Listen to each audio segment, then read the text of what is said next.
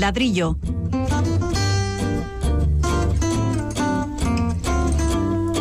El programa divulgativo de Radio Vitoria dedicado a la arquitectura y el urbanismo.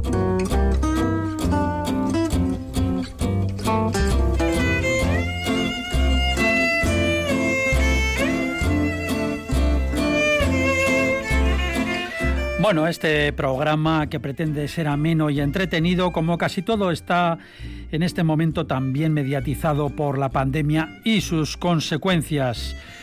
Ante todo, bienvenidos, esperamos que estén todos estupendamente. Así que vamos ya con el contenido del programa. Varios de nuestros temas tienen que ver precisamente con la, con la pandemia. Por ejemplo, las ventanas de las viviendas tan importantes en estos casi 50 días de clausura.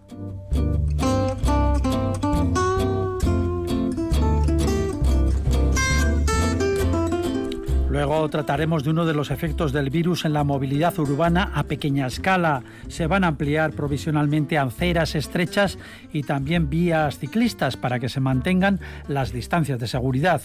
Y contaremos con un invitado de campanillas, el doctor en arquitectura internacional y filósofo, además de investigador, Eduardo Prieto.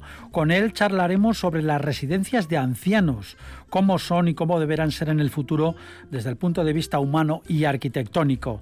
¿Se podrán construir de otra manera?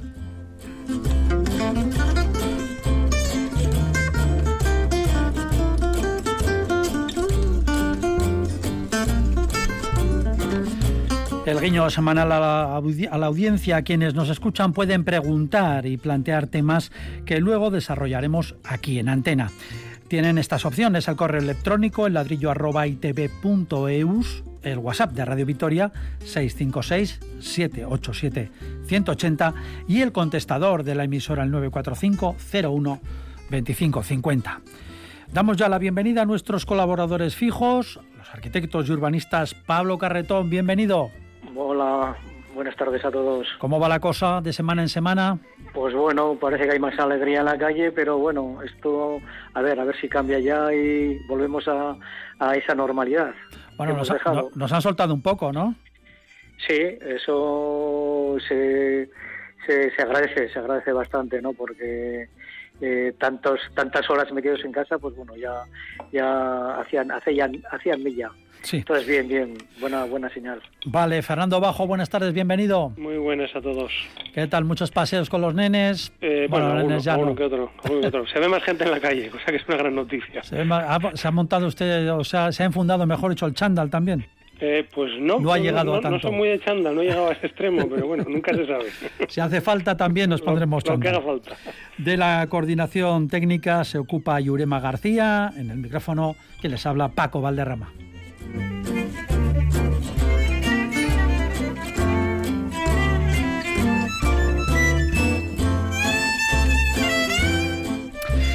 Y Fernando, Pablo, es una pena no vernos, no estar todos juntos en el estudio central de Radio Vitoria, porque pues hoy estamos de modestísima celebración. No tenemos tarta ni cava, como sería menester, pero bueno, y es que el ladrillo, este programa, ha llegado a los 300 programas, 300 semanas con todos ustedes. Así que por lo que les toca a los oyentes, pues felicidades y gracias por escucharnos y a nuestros colaboradores por lo mismo también, felicidades. Igualmente, igualmente, claro. Qué paciencia, ¿eh? Todos, ¿eh? Qué barbaridad. Parece mentira que se pueda hablar durante 300 programas de arquitectura y urbanismo. Sí, no nos lo creíamos ninguno al principio, ¿eh? también es cierto. Pero bueno, aquí estamos. Bueno, pero... Con carrete. Sí, Pablo. Parece que, sí, parece que los temas que, que interesan, ¿no? Los temas de la ciudad, del urbanismo, de arquitectura, de historia, de actualidad, pues bueno, parece que, que, son interesantes y en ese sentido pues tenemos que estar muy satisfechos los tres, ¿no? Bueno, y también eh, tenemos que agradecérselo al soterramiento y al tranvía, que nos ha llenado muchos programas. el auditorio también. Ay, el auditorio, es verdad, el auditorio. Se nos olvida. Perdón por citar estos temas, pero estamos de muy buen humor. Nos han dejado salir unos, unas horas y encima hacemos 300 programas. ¿Cómo lo recuerdan el principio del ladrillo? Pues era como un programa de, media hora, ¿no? Que era, sí, era más corto. sí. Había, sí, había también secciones de, medicina, de arte, etcétera, ¿no? Y, uno de ellos bueno, este, eh, parecía que el cubrir media hora de programa nos parecía nos sobraban tiempo, ¿no? Nos parecía excesivo y, y luego, pues no sé, hemos cogido la práctica o los temas que hemos, que hemos estado tratando son son de actualidad y bueno, eh, estamos, eh, yo creo que estamos muy a gusto los tres, pues comentando estos temas que, que, interesan a todos. Lo que nos echen, Fernando. Sí, sin duda. Yo creo que, el gran secreto de todo ha sido que, vamos, nosotros somos los primos que disfrutamos. Mm, así que agradecemos a nuestros oyentes que nos oigan, pero también agradecemos a nuestros sponsors que nos aguanten, ¿no? Entonces, pues lo pasamos muy bien y si nos dejan, aquí seguimos. Y de eso se trata, de transmitir también esa alegría y ese buen humor dentro de lo que se puede pues a nuestra audiencia que seguramente lo agradecerá sobre todo en estas en estas fechas tan complejas y tan confusas. Bueno, vamos a empezar precisamente con algunos de nuestros temas. Los ayuntamientos se están encontrando un problema más que sumar a los muchos que causa la pandemia. Este tiene que ver con la movilidad, es decir, con el urbanismo, con la arquitectura también. Ahora nos encontramos en una fase en la que podemos por fin salir a la calle, aunque sea por franjas horarias, como decíamos, y resulta que es complicado respetar esa distancia de seguridad tan importante de dos metros, bicis, corredores con exhalaciones profundas, paseantes. Eh, una de las medidas que se va a adoptar, que va a adoptar por ejemplo el Ayuntamiento de Vitoria y supongo que otros también, es ampliar aceras estrechas y vías ciclistas. Serán medidas eh, provisionales de momento y serán urgentes, eso sí. ¿Qué pueden decir al respecto? ¿Qué les, eh, intuye esta o qué les, les lleva esta reflexión? Mire, yo, a mí la verdad es que eso es algo que, que ya estaba sucediendo y que es lógico porque se le había olvidado mucho al peatón, a la bici, en, en, virtud del vehículo privado y del coche, ¿no? Yo creo que esto encuadra dentro de una tendencia general que es la de recuperar el espacio público, ¿no? El problema es que yo creo que estamos en una tesitura complicada porque, claro, el distanciamiento obliga a más espacio, ¿no? Y el más espacio obliga o al que alguien se tiene que quedar sin él o a que hay que ocuparlo, ¿no? Y también hemos dicho que la ocupación del suelo es uno de los grandes problemas que tenemos hoy en el urbanismo. Es decir, cuanto menos suelo ocupemos, suelo nuevo, mejor, ¿no? Entonces yo creo que es un momento, eh, en este aspecto, muy interesante porque vamos a ver si la tragedia del coronavirus nos sirve para solucionar problemas urbanísticos de primer orden. Pablo. Sí, la verdad es que nos han cambiado la, movilidad en la, en la, ciudad, en las calles. Eh, hasta hace muy poco teníamos una movilidad que, que no nos afectaba ese, ese acercamiento de las personas, ¿no? esa proximidad en, en las aceras y de la noche a la mañana eso ya no va a poder realizarse y entonces nos tenemos que separar eh, con unas distancias de, de, dos metros. Esto da un vuelco tremendo a esa movilidad eh, en, las calles. Sí que es verdad que tenemos muchas zonas peatonales en que hay holgura y hay, creo que, espacio suficiente y no es así en otro en otro tipo de, ciudad, de la ciudad industrial, con esas aceras estrechas, eh, que, tenemos la ciudad llena de, aceras estrechas. O en el casco, en el casco viejo. En el casco viejo, yo aquí, por ejemplo, en la calle San Antonio, eh, eh, cantidad de cercas bajas, cantidad de, calles con esas aceras estrechas que ya no cumplen este tema de movilidad. Creo que el ayuntamiento está haciendo un esfuerzo tremendo para eh, recuperar ese, ese espacio que al final lo va a ganar el peatón y va a ir en, detrimento pues del coche privado, porque primero es el peatón, luego la bici, el transporte público evidentemente y el coche va, eh, va a salir el más afectado. Entonces eh, hemos cambiado la movilidad peatonal y esas distancias que tenemos que mantener. Sí, la hemos cambiado además de golpe y a presión. Eh, vallas, conos, pinturas se va a utilizar pues para preparar estas, estos espacios extra, por decirlo de alguna manera, y que de momento parece que van a ser provisionales. Ya veremos eh, luego pues eh, cómo, cómo queda, si esto se mantiene ya de una forma permanente o si vuelve a lo anterior. Mira, eso, eso, eso se llama actualmente el urbanismo táctico, Paco. Urbanismo táctico. Los, muy expertos se hablan de urbanismo táctico, que es eso que, que, bueno, que invirtiendo poco dinero, es decir, con pintura, unos cuantos volardos y unas jardineras, se puede cambiar, vamos a decir, la fisonomía de una calle, ¿no? Y además implica que, bueno, pues si nos equivocamos podemos revertir el problema eh, con poco esfuerzo y sin mucho costo, ¿no? Entonces, por eso te digo, yo creo que desde el lenguaje hasta el propio espacio vamos a asistir a, un nuevo escenario completamente distinto al que estábamos. Hablaban ustedes del, de la proximidad, esa proximidad que aquí en los países, bueno, pues del sur, mediterráneos, no nos importa tanto, pero eso, esa, esa proximidad, bueno, está muy regulada de una forma social en los países anglosajones, en Estados Unidos, en Inglaterra, por ejemplo. Eso de, de rozarte, de tocar a una persona eh, de forma coloquial es algo, algo impensable, ¿no?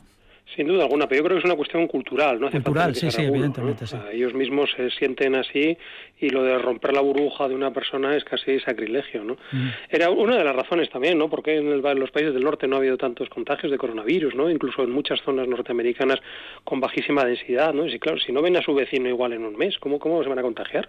Si, si no se cruzan con nadie, ¿no? Y van solo en su coche particular, ¿no? O sea que es, es, es mucho más difícil porque hay mucho menos contacto.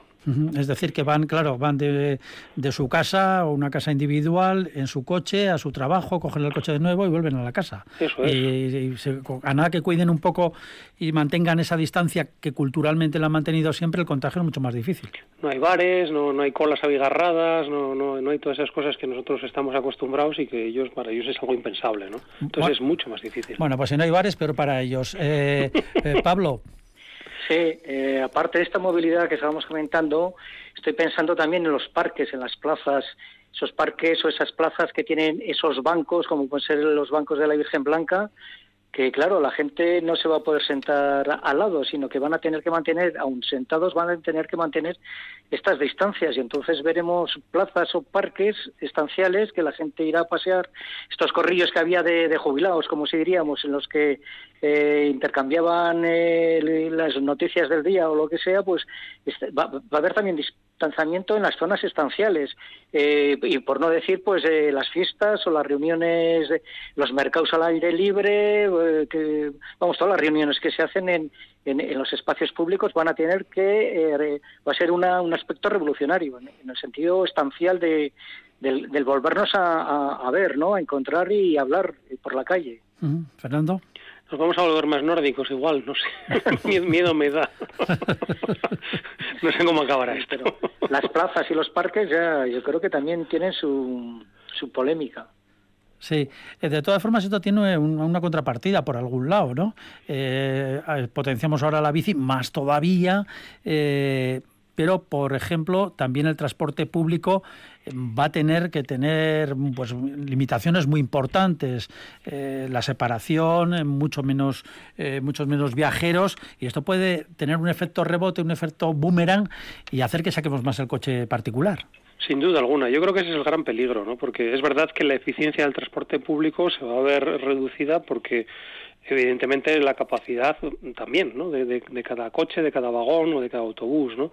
Y aunque se eh, de un mismo servicio, porque se puede hacer incrementando las frecuencias, los horarios, el número de convoyes, etcétera, etcétera, esto implica evidentemente un mayor gasto. ¿no? Entonces, yo sí que creo que, que esto del, del consumo del suelo, ¿no? del consumo de espacio ¿no? y del consumo al final de energía, eh, es contraproducente respecto de muchas de las tesis que se estaban defendiendo anteriormente. Es decir, al final, eh, la manera de ser precavido respecto a este coronavirus es, es eso, es ganar en espacio, ganar en distancia, y eso siempre implica un gasto. De todas formas, estos días la experiencia de sábado y domingo, pues bueno, hemos salido, hemos dado paseos importantes y hemos visto un poquito de todo, ¿no? Gente que se separa de forma casi casi instintiva cuando se cruza con otra persona, a otros que van en grupillo y tampoco es que hagan mucho caso. Sí, yo creo que, que bueno que ha sido el boom de salir, ¿no? Pero en las siguientes fases eh, ya no habrá horario para serás, me imagino que tendrás plena libertad para salir a la hora que quieras a pasear o hacer deporte o las actividades que estimes convenientes, ¿no? Ahora estamos en esta fase cero, uno, no, no recuerdo cuál de las dos es, mm. pero, pero ha sido el boom de, de, las, de la necesidad que teníamos de, de, pasear. Sí. Eh, sí que, vamos, eh, insisto en que el ayuntamiento está haciendo ese esfuerzo para acomodar ¿no? todas las calles, todas las aceras, todo el tema de barreras arquitectónicas, eh, rampas, etcétera, para sillas de ruedas. Bueno, es todo toda una gran problemática que, se nos avecina.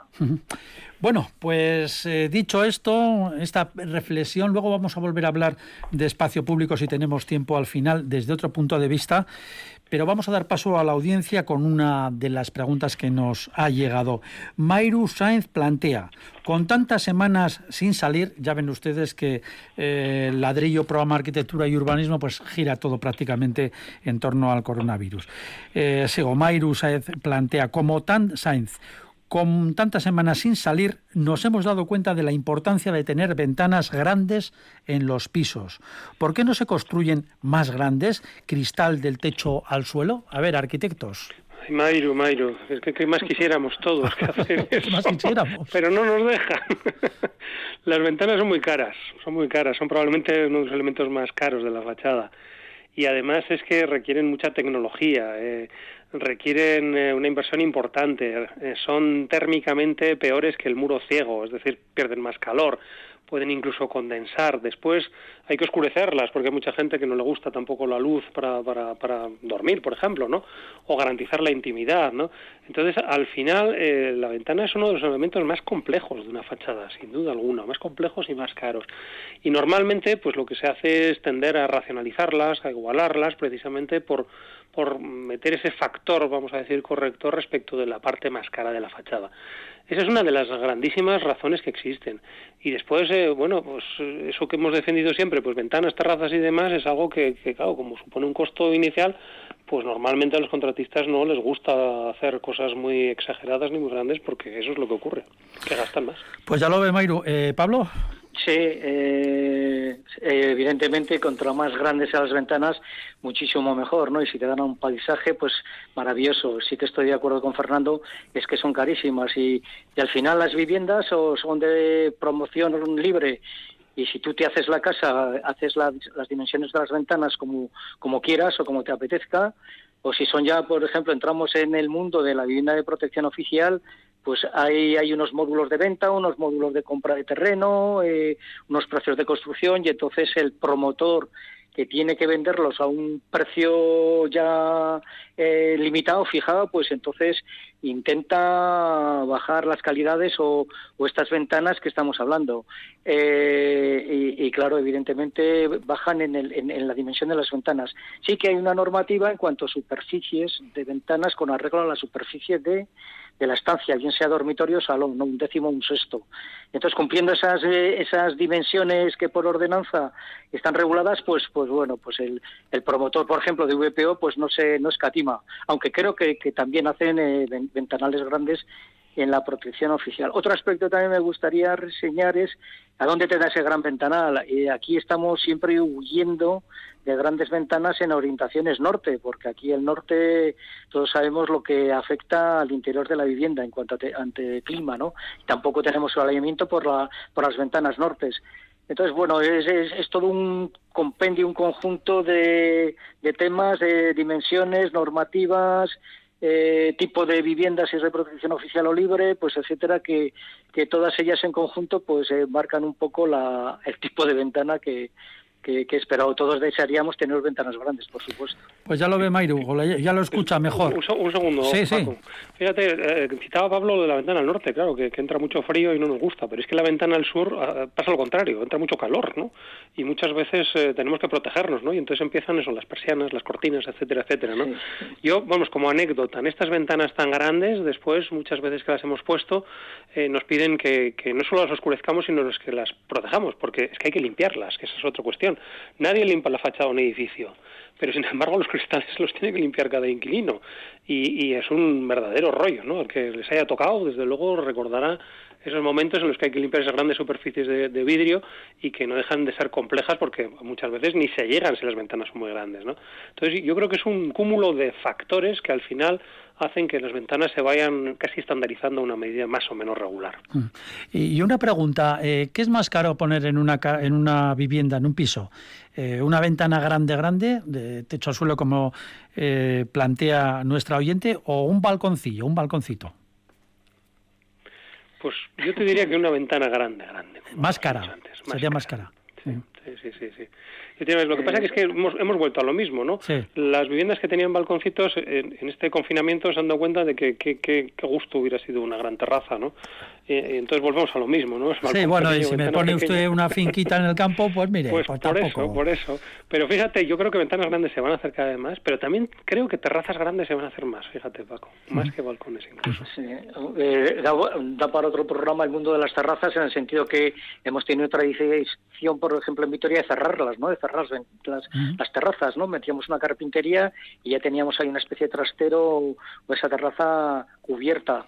Ahora mucha gente le apena o le ha apenado el tenerlas cerradas en estos en estos en esta época de pandemia. Eh, yo, yo haría una ventana grande, por supuesto, porque siempre tienes, puedes controlar la luz y la iluminación, mientras que una ventana pequeña es lo que te da, o sea, te da esa, esa pequeña iluminación y esa ventilación. Dame una ventana grande que ya controlaré a través de persianas, de stores o de, de, elementos de toldo, pues ya, ya, controlaré la, la, entrada de la iluminación. Bueno, pues esta es interesante esta pregunta que hemos recibido aquí en el ladrillo.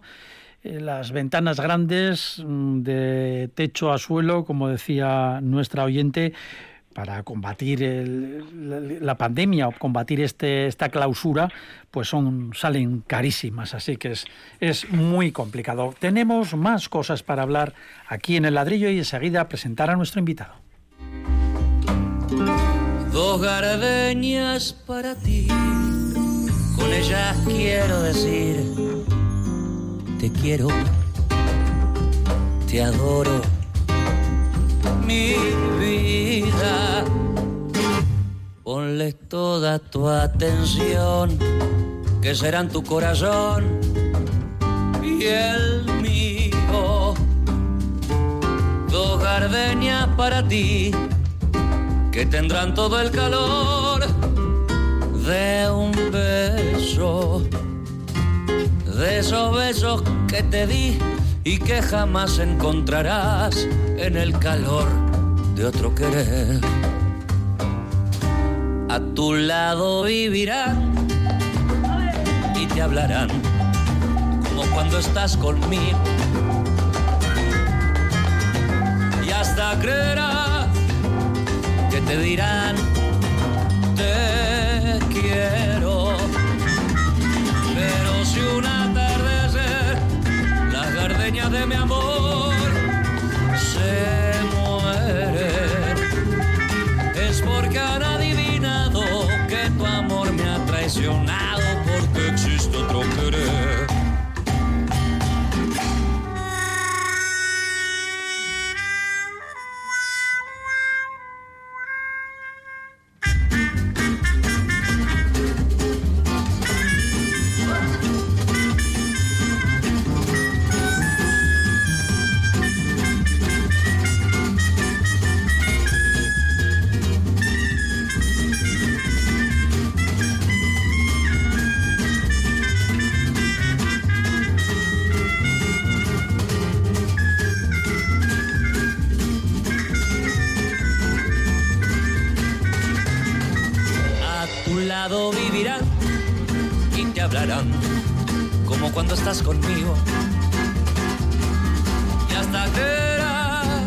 te dirán, te quiero, quiero, quiero, pero si un atardecer las gardenias de mi amor se mueren, es porque han adivinado que tu amor me ha traicionado porque existe otro querer.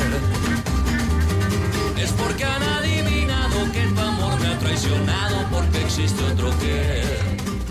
Ladrillo, el programa divulgativo de Radio Vitoria dedicado a la arquitectura y el urbanismo. Aquí seguimos en el ladrillo, programa número 300. Es una de las más tremendas consecuencias de la pandemia. Casi 17.000 ancianos usuarios de las residencias de la tercera edad han fallecido por ahora. Suponen el 67% de muertes por el virus. Incluso hay abiertas más de 200 diligencias civiles y penales por la situación y circunstancias de estos servicios. En España existen unas 5.400 residencias de mayores, públicas, privadas y concertadas En Euskadi los mayores fallecidos son unos 500. Este oscuro panorama ha llevado al debate de cómo se gestionan estas residencias, cómo son los edificios, qué condiciones reales presentan. La verdad es que el modelo está siendo seriamente cuestionado tal y como lo conocemos. Más datos para situarnos. El sector factura en el conjunto estatal 4.500 millones de euros y es muy apetecible para los fondos de capital riesgo por su alta rentabilidad. El 65% de los geriátricos son privados y el resto son concertados.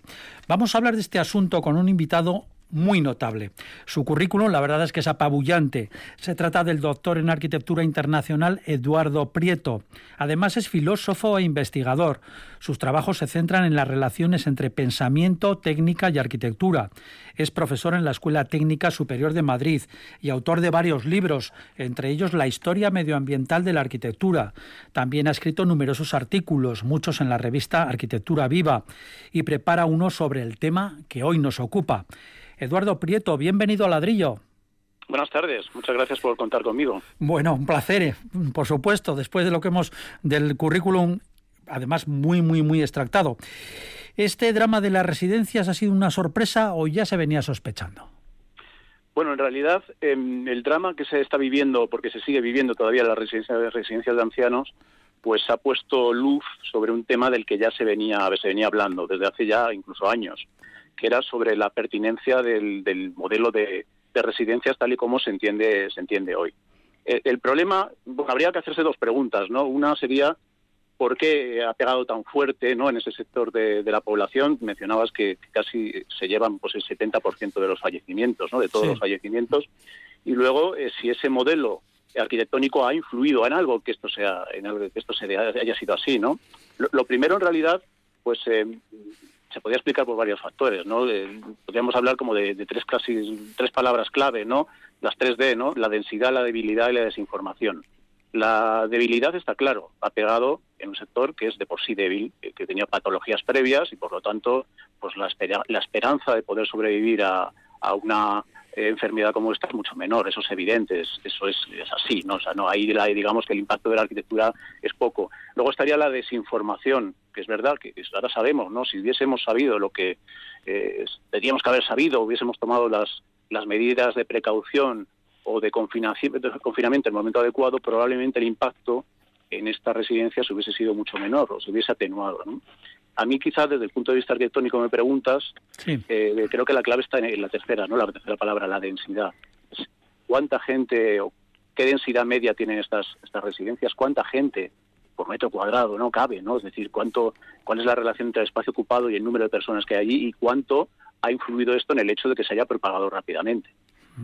Sí, eh, porque a veces vemos eh, edificios, bueno, estamos viéndolos constantemente ahora en las eh, páginas, fotografías de las páginas de los periódicos, en los reportajes de televisión con estos datos y estos sucesos tremendos del coronavirus, estamos viendo pues muchas veces que son edificios bastante grandes, son, son muy grandes, con, con más de 100, 200 personas. Efectivamente, además que es un porcentaje bastante alto el, el, que sigue ese modelo ¿no? de gran de casi de residencia barra hospital. ¿no? Yo creo que esa es una de las claves. El problema con las residencias de ancianos, desde el punto de vista arquitectónico y también social y de gestión, es que eh, se diseñan tomando como referencias eh, modelos que no son no tienen que ver estrictamente con el problema que hay que atender. ¿no? ¿Cuál es la referencia? Pues el modelo hospital, Incluso podríamos decir el modelo de un hotel, ¿no? Eh, todos tenemos una idea arquetípica de cómo es un edificio de estas características, un edificio pues con varias plantas, más bien alto, es decir, buscando la densidad, con muchas habitaciones, pasillos larguísimos, luego grandes zonas comunes en la parte de abajo, ¿no? Como zona de intercambio. Es decir, que el modelo está pensado para meter a mucha gente y para poder gestionar eh, recursos con menos, con menos, personal igual, ¿no? Efectivamente, o sea, ocupando el menos espacio posible, la con menor repercusión de superficie, ¿no? Y luego con el menor personal posible para que la gestión sea sea más fácil, igual que se plantea a grandes rasgos un hospital, que también tiene un grave problema, graves problemas de, de eficiencia, ¿no? eficiencia espacial, podríamos decir. Entonces el problema es ese, el problema es que la residencia o hasta qué punto una residencia puede funcionar como un modelo hospitalario. Eso tiene sentido, no solamente en términos de, rendimiento que se pueda conseguir, sino también de cuáles son las características pues, atmosféricas, ambientales, cómo son las cualidades de ese lugar para que la gente se sienta bien. y esta idea, claro, esto de la densidad, pues ha demostrado ser pues un factor peligrosísimo, ¿no? Como ha puesto en evidencia la, pandemia. Mm. Pasa que si, a mí me vende, yo ya en una edad provecta me vende eh, pues una residencia en la que es eh, un una mezcla de hospital y hotel, pues no le pongo muchas pegas. Digo, bueno, pues estaré bien cuidado ahí entre un hotel y un hospital, fíjese que bien, ¿no? Claro, claro, en, cuanto a los cuidados. Así, así para oírlo, vamos. Claro, ¿no? En cuanto a los cuidados, efectivamente, pero claro, hay otra cuestión, que es el, debate de fondo, ¿no? Que se viene produciendo sobre las residencias desde hace años, que es qué porcentaje de esos de esos residentes son autónomos, son totalmente dependientes, eh, no estarían, no, no, preferirían otros modelos, ¿no? De más, más eh, que permitiesen más la autonomía.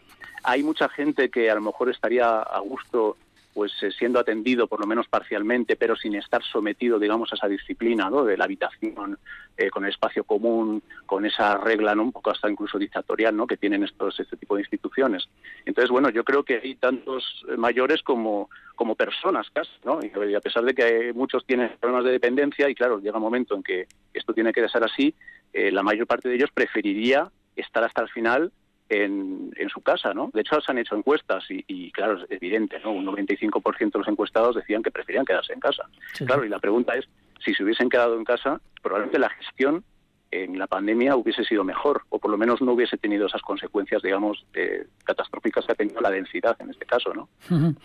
Eh, sí, porque... Em, según ah, también ocurre que a, los ancianos o a los eh, usuarios de estas residencias realmente tampoco se les, se les pregunta, ¿no? Se les lleva allí, se les deja y se paga lo que haya que pagar o paga el, dinero público o la pensión, en fin, y ahí te quedas de alguna manera, ¿no? Efectivamente, es casi pues un momento casi obligatorio, ¿no? Pero eso es precisamente lo que se está poniendo en crisis. En otros países, eh, bueno, más desarrollados desde el punto de vista social, también más ricos que nosotros, pues hay que decirlo, ¿no? Dinamarca, Alemania, Países Bajos, ¿no? Desde hace ya dos décadas eh, vienen implantando medidas que, van a suponer el abandono de ese modelo de la residencia como hospitalaria, ¿no? Y lo que está surgiendo son residencias mucho más pequeñas, residencias eh, en la que, bueno, pues pueden convivir distintos modelos, desde claro un modelo más convencional en el que el anciano pues es completamente dependiente, está enfermo, hasta modelos en que el anciano tiene su propio, su propio su pequeño apartamento, incluso con una pequeña cocinita, o modelos en los que los ancianos llevan una vida autónoma y tienen sus espacios comunes, interactúan, es decir, que están abriendo posibilidades a modelos distintos que se corresponden con también con situaciones personales muy distintas, ¿no? Que se pueden catalogar y se pueden definir con cierta decisión o cierta definición y que claro pueden dar lugar a pues a modelos arquitectónicos distintos, ¿no? Más ricos que los que hay ahora y que pasan por eso, por dotar de mayor autonomía al mayor. Ahora no es lo mismo el anciano de hace 20 años eh, que tenía una vejez muy limitada y que la, que la ancianidad ahora, que es mucho más larga, tiene muchas más fases, tiene distintos niveles de dependencias. Y claro, ¿qué, ¿qué ofrecemos? Pues ofrecemos casi un modelo único que es este modelo hospitalario hotelero, ¿no? Que puede tener su sentido, pero que por supuesto no lo cubre todo. Fernando, Pablo. Eduardo, yo una pregunta. ¿Y por qué crees que ha pasado eso? Porque, vamos, todos, eh, vamos, estudié también que las residencias de ancianos eran un modelo obsoleto y de eso hace ya 25 años, ¿no? Y que incluso hasta la mortandad se incrementaba, ¿no? Y todos aquellos experimentos que había de, juntar a, personas mayores con gente más joven, que, pudiera incluso echar una mano cuidando a los hijos de esa gente más joven. ¿Por, por qué? ¿Por qué eso no, no, no ha cuajado aquí? ¿no? bueno, eh, el, modelo este, en Alemania y en estos países donde se está próximamente implantando esto y donde hay estudios, hay un debate mayor, ya llevan con esto pues 20, 30 años que esto no se improvisa, no es que decíamos, venga, ahora lo vamos a hacer y se hace, ¿no? claro, es una historia, pues un cambio de modelo social, también económico, también implica tener muchos mayores recursos, porque claro, el impacto de construir una residencia de estas características que prima la autonomía pues es muchísimo mayor, ¿no? Eh, no todo el mundo se lo puede permitir. Eh, la mayor parte de la gestión de estas residencias es privada y por lo tanto pues prima mucho el, beneficio, evidentemente, la eficiencia. Entonces no es fácil, ¿no? Pero sí, sí se están haciendo cosas y estos modelos que comentabas efectivamente siguen en boga, que son modelos pues eh, muchas veces que pasan por mezclar generaciones, ¿no? esto lo hemos visto ahora en la crisis, como gente joven del mismo bloque ayudaba a los mayores en la compra, etcétera, es decir, que había cierta solidaridad entre distintas generaciones y una de las vías en las que se está trabajando es precisamente esa, ¿no? Mezclar generaciones en distintos bloques de, apartamentos. Claro, ¿cómo se hace? pues a través de experiencias piloto, en primer término, pues eh, patrocinadas por el Estado, ¿no? Financiadas por el Estado y con un concurso, etcétera, etcétera. Es decir, que no es fácil. Es un camino en el que hay que ir dando varios pasos. También hay que ir probando diferentes modelos hasta llegar a, mejorar ¿no? la situación. Desde luego que el modelo que tenemos ahora convencional, em, que ya tenía muchos problemas y que era muy cuestionado, estaba muy puesto en cuestión, pues claro, esto de la pandemia ha sido un golpe casi, no sé si mortal, porque obviamente no van a cambiar todas las cosas de la noche a la mañana, pero sí lo ha puesto en crisis, ¿no? Claramente lo ha puesto en crisis.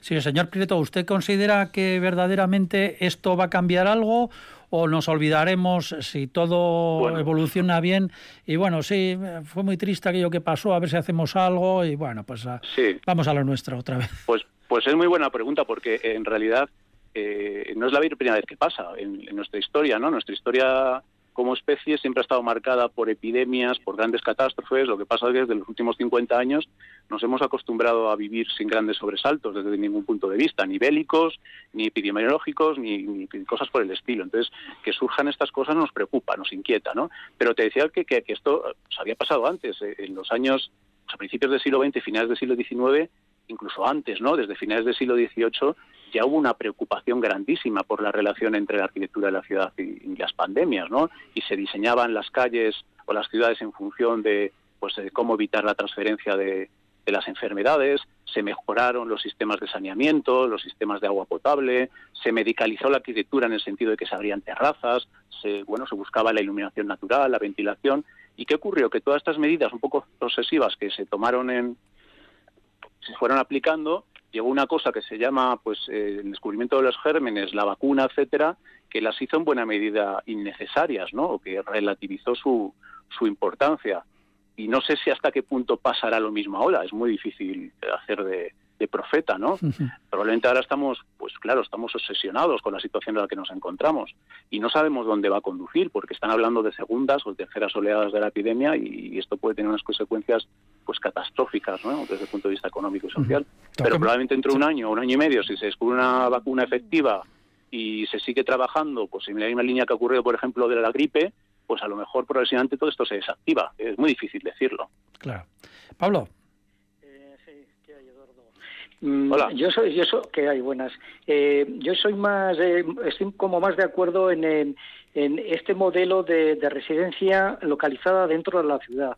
Y me explico, dentro del barrio. O sea, yo estoy muy en contra de estas grandes residencias que son megaciudades o mega hospitales alejadas de la ciudad, del entorno que, que las personas que han ido ahí eh, se han alejado de ese barrio, de esos contactos con sus, con el, con el del local comercial, etcétera. Entonces abogo por eh, eh, residencias más pequeñas, más de barrio, más conectadas eh, eh, a, ese, a ese núcleo y con unas dimensiones mucho más lógicas y más a escala de ciudad, porque estamos hablando de estas grandes eh, residencias que, son inhumanas dentro de mi punto de vista. ¿no? Eh, mucha gente, además, cuando llegan los últimos años de, de, su vida, quieren seguir viviendo en su casa, con sus recuerdos, con su, con su sofá, con sus vecinos, con, con esto que has estado comentando antes. ¿no? Entonces, yo creo que habría que prohibir, entre comillas, no estas grandes residencias y, hacer un poco más de, residencia de barrio y, esa conexión con la ciudad, con los jóvenes, con, no sé, esa vida de barrio que me parece muy importante para esta gente mayor que, que está en esa tercera edad que estamos comentando. sin duda, sin duda. Además, uno de los de los problemas ¿no? de, de las residencias precisamente lo que implica no es como sacar o extraer al anciano de su vida cotidiana y de repente se convierte en un apestado, sí, sí. Sí, y, parece como que las residencias son como una especie de lazaretos de hoy, ¿no? Como antiguamente los leprosos los sacaban fuera de la ciudad, pues ocurre lo mismo, se les lleva a la periferia y probablemente haya causas sociales, incluso ideológicas, de eso de no querer a ver a las personas enfermas o considerar a la persona mayor como ya literalmente enfermo o que ya no tiene un papel en la, en la sociedad, ¿no? Y por lo tanto se le se le oculta, ¿no? bueno, pasa a un segundo plano y eso hay hay mucho de eso probablemente, ¿no? El problema de, esto, que por supuesto es así, y, hay algunos ejemplos, pues eh, construidos incluso en España, ¿no? De residencias que, por ejemplo, eh, reproducen el modelo, el modelo de un pequeño pueblo en el que cada habitación pues es un pequeño apartamento, pues una casita, las casas se agrupan en torno a un patio, el patio es la unidad de intercambio que está reproduciendo la antigua calle ¿no? del pueblo. Estas, estas experiencias están realizando, se han realizado sí, ya. Sí, sí, se han realizado. por ejemplo, este ejemplo que menciono pues es una residencia que, que ha hecho en Valladolid, pues un arquitecto especializado en estos temas se llama Oscar que, trabajó con este, con este modelo eh, claro, eh, y sobre todo en modelos rurales, ¿no? En lugares, lugares un poco más, de modelos distintos a los de la ciudad, donde la gente le, le duele todavía más separarse de esa relación directa con, con la calle, con el vecino o con, con, bueno, con la naturaleza, incluso con el campo, ¿no? Y, se, y hay, hay ejemplos, son muy pocos, este es el gran problema, ¿no? Claro, todos estos modelos, insisto, son mucho más caros, eh, son difíciles de implantar, sobre todo teniendo en cuenta que buena parte de la gestión es privada. Claro, y esto, pues a una persona que está invirtiendo, pues el límite, ¿no? hasta dónde se alarga para invertir más, para que sea mejor la residencia, pues eh, lo decide él, ¿no? Siempre que cumple unas normativas, pues lo decide él, ¿no? Y claro, la experimentación no es fácil. Pero bueno, eh, desde luego que hay mucho por hacerse, ¿no? Y una de esas cosas es cómo evitar eso, segregar a los ancianos de la vida cotidiana, que sigan formando parte de nuestras de nuestras vidas, ¿no? Sí, a usted como arquitecto le damos un premio aquí en el ladrillo a la venga. Eh, construya, le, encargamos, construya una residencia de ancianos. Todo esto, por supuesto, figurado, claro. Eh, ¿Cómo sería esa residencia? Bueno, pues, eh, pues probablemente sería una, una residencia que tuviese eh, que fuese eh, bueno flexible en el sentido de que pudiese tener un esquema que permitiese, permitiese adaptarse a las diferentes necesidades de los de los diferentes modelos de usuario, ¿no? Desde el más dependiente, que bueno, tendría podría tener una célula más medicalizada, hasta el más autónomo, que podría tener pues su pequeña pequeño apartamento. También tiene que ser una residencia no muy densa, por supuesto, una residencia con una relación de optimización superficie y, eh, bueno, razonable, pero que le hiciese viable, pero no, no, no, demasiado densa para evitar todo este problema de acumulación de personas, ¿no? Y también una, una residencia que, de, esto es muy importante, ¿no? Que consiga equilibrar la relación social, los espacios de relación social, con las necesidades que nos hemos dado cuenta con la pandemia, que tenemos muchas veces de aislarnos, ¿no? Eso puede ser que a partir de ahora, eso de aislarse, que antes estaba muy mal visto, comienza a estar bien visto, lo de aislarse. Entonces, ¿cómo compatibilizar la vida social con el aislamiento y que ambos sean como dos soluciones posibles dentro de la misma arquitectura es algo difícil, ¿no? difícil de conseguir. Bueno, pero se me ocurre espacios colchón, terrazas, espacios, por ejemplo, que puedan ser utilizados por, por los sanitarios cuando se produce una emergencia de estas características, ¿no? Para que puedan controlarse el foco, ¿no? Y se puedan también aislar y ese mismo espacio se puedan usar por los por los eh, por los familiares que van a ver a sus a sus mayores que a veces están lejos no etcétera. Es decir estrategias flexibles de utilización de la superficie disponible de diferentes maneras no sí. y, que permitan eso por las dos cosas no por un lado aislarse y por otro lado relacionarse. Parece un poco contradictorio pero ese es el reto. Para terminar ya eh, y ampliando un poco el foco la arquitectura actual eh, tiene presentes a los ancianos o se soluciona todo con un parque y un banco pues la arquitectura actual tiene presente a los ancianos igual que lo tiene la, la sociedad en su conjunto. Claro. Es decir, más bien poco. ¿eh? Por lo que decía antes, de, que, claro, el anciano pues deja de ser productivo, incluso llega un momento en que deja de consumir y entonces, bueno, pues ya interesa poco. Eh, digamos que es un gasto que hay que hacer. Lo almacenamos y ya está. Y ya está. Entonces, bueno, pues cuando llega el momento, mientras se puede valer por sí mismo, pues aguanta en su casa. Cuando ya no se puede valer por sí mismo, pues, pues se le manda esta especie de, de de edificios de gestión de la, de la tercera edad y bueno y no hay mucha reflexión sobre el papel que se da al anciano a las personas mayores a los enfermos ¿no? en nuestras sociedades. Y es una paradoja porque ahora mismo estamos en cerca del 20% de la población tiene más de 65 años. Pero cuando lleguen arriba las generaciones del baby boom dentro de 15 10 años un poco más el porcentaje va a ser muchísimo mayor. Y no va a ser eh, o no se trata de unas cantidades o unos porcentajes banales, ¿no? Baladíes, no, no, son fundamentales. Y esto va seguramente va a hacer cambiar nuestra nuestra nuestra imagen, ¿no? De, la tercera edad y cómo y cómo la gestionamos. También, por supuesto, y esto lo saben los empresarios, hay un gran negocio detrás de esto, la gestión de la tercera edad, ¿no? Y esto que se puede ver desde un lado negativo también puede ser un lado positivo. Si se puede ganar dinero con esto, pues esto puede incentivar a mejorar, a ofrecer un mejor producto, al haber más competencia, bajar los precios, bueno, quizá desde un punto de vista un poco ingenuo, capitalista, ¿no? De que la competencia baja los precios, pero, probablemente sea así, ¿eh? Probablemente sea así. Bueno, pues que así sea. Ha sido un placer charlar con el profesor Eduardo Prieto, reflexionar sobre este importante asunto que está estremeciendo un poco pues a toda la sociedad. A ver si ese estremecimiento dura y se sacan conclusiones. Eduardo Prieto, un placer. Muchas gracias por haber estado aquí en el ladrillo. Muchas gracias a vosotros por vuestro interés. Muchas gracias, Eduardo. Adiós, hasta, hasta luego, gracias. El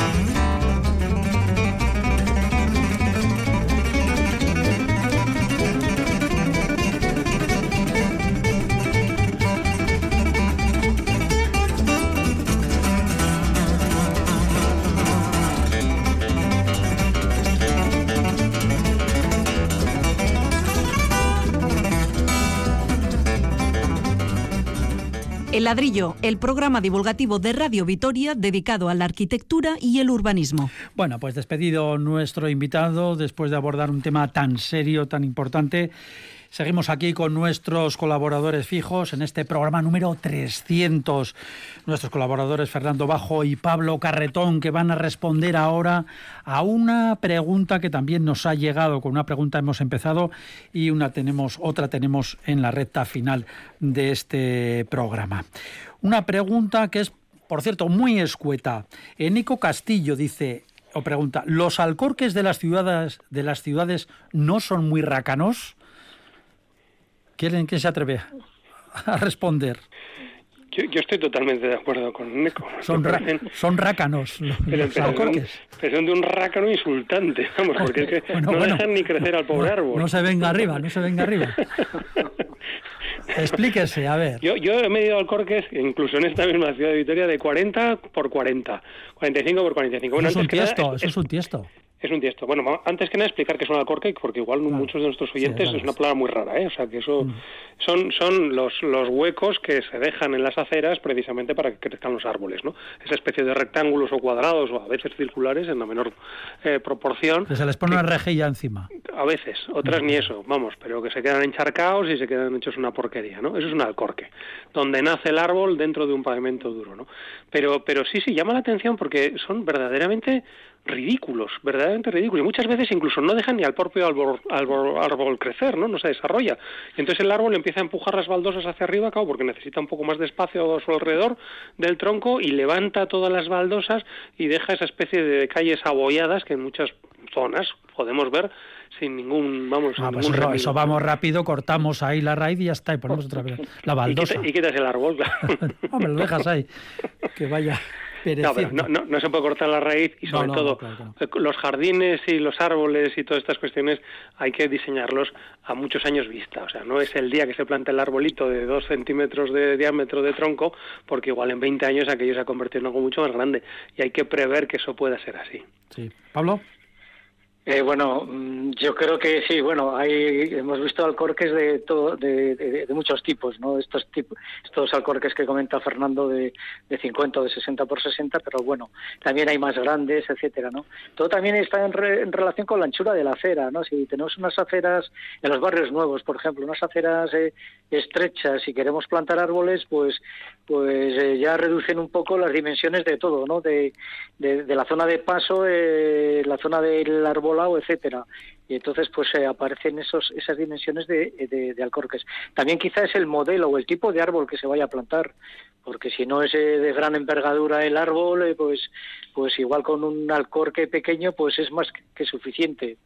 sí que sirven también para la, permeabilidad, ¿no? Para, para dejar que el, agua de lluvia pase al subsuelo, pase al terreno y haya esa filtración de agua que, que es muy importante para, para el ciclo del agua, ¿no? No llevarla eh, completamente al saneamiento general, ¿no? sino que se filtre. Pero bueno, los alcorques, eh, hay algunos también eh, que son como extensibles, ¿no? que se van quitando las piezas. y Hay muchos modelos, pero bueno. ¿A usted le parecen rácanos o no? Aquí hay de todo, yo creo que de todo, hay de todo, hay de todo. Pablo, Pablo, que están siendo muy correctos, que, son canijos, enanos. Vale, vale, pobre, pobre alcorque de la ciudad. Sí, sí. Además la mayoría son pequeños. eso, sí, además, si, si, no hay sitio en la acera, pues que no se planten árboles, tampoco pasa nada. Hay muchas calles que no tienen árboles y están muy bien, ¿no? O sea, es, un aderezo interesante, pero no obligatorio, ¿no? Y yo creo que eso es muy importante. Fíjate, yo, eh, haciendo un poco de recuerdo, vamos a, a aplicar este, este esta nostalgia vitoriana. ¿Os acordáis del antiguo paseo de la senda, ¿no? Cuando subía casi hasta el Santo, ¿no? Que ahora todavía queda ese último trozo, pero en los tramos anteriores, esos alcorques continuos, que son bandas verdes, en donde crecen los árboles libremente, ¿no? Entonces, hay paseos en los que realmente la zona pavimentada es más que suficiente para los peatones, bueno, no sé si después de esta pandemia ya será o no, pero por lo menos hasta ahora lo ha sido, y sin embargo, estas franjas continuas verdes, que era como un alcorque que hacía las mismas veces que la acera, eran un invento fantástico para la permeabilidad, que has dicho muy bien, Pablo, pero también para el, propio crecimiento del árbol tranquilamente, ¿no? Sí, esos tipos de parterres se, se han recuperado en, en Zabalgano, en Salburua, ¿eh? en algún sitio sí, sí, sí, sí, Pero el paseo de la senda se, quitaron. Hay grandes franjas. El paseo de Cervantes, por ejemplo, se eliminaron, ¿no? y eran ah, se pavimentó todo, ¿no? Claro, claro, claro. esa pavimentación. Entonces, sí que hay parterres de los que comentas, ahí en, los barrios nuevos creo que hay. Luego, en las, en las medianas también, en las medianas, por ejemplo, de que van hacia la salida hacia Bilbao y todo esto tenemos también. lo que pasa es que en las medianas camina mucha menos gente, ¿no? Porque son aceras laterales, ¿no? Pero yo creo que hay que recuperar ese modelo por por eso, por filtrar eh, el agua en el suelo, pero también por dar rienda un poco más suelta a esa naturaleza que nos acompaña y que estamos viendo que es muy importante también para nuestra salud. también se han olvidado el servicio que hace para las mascotas. Bueno, eh, es que la concentración de las mascotas en el alcorque ridículo no deja de ser algo repugnante también, pero bueno, ese es otro tema. Era por añadir la nota chusca, que siempre está bien aquí en nuestro, en nuestro, nuestro ladrillo. ¿Sí, Pablo? No, no, no, que, que me parece me parece interesante lo de los alcorques. Vamos a hacer una cruzada por la ampliación de los alcorques. Venga, el ladrillo abre, se admiten fotos, se admiten fotos y las podemos analizar. Mm, de todas formas, si no nos damos un paseo. Hay que tener en cuenta también que el alcorque no lo es todo, luego está lo que está debajo, no, evidentemente, tiene que tener el árbol su su tierra, su espacio para ir creciendo. Bueno, y un montón de servicios que hay debajo, porque hay un montón de tuberías, de conductos y de mil cosas que van por ahí que también no deben interferir con las raíces del árbol. Eso hay que tenerlo en cuenta también. Es más complejo de lo que parece, eso siempre es así.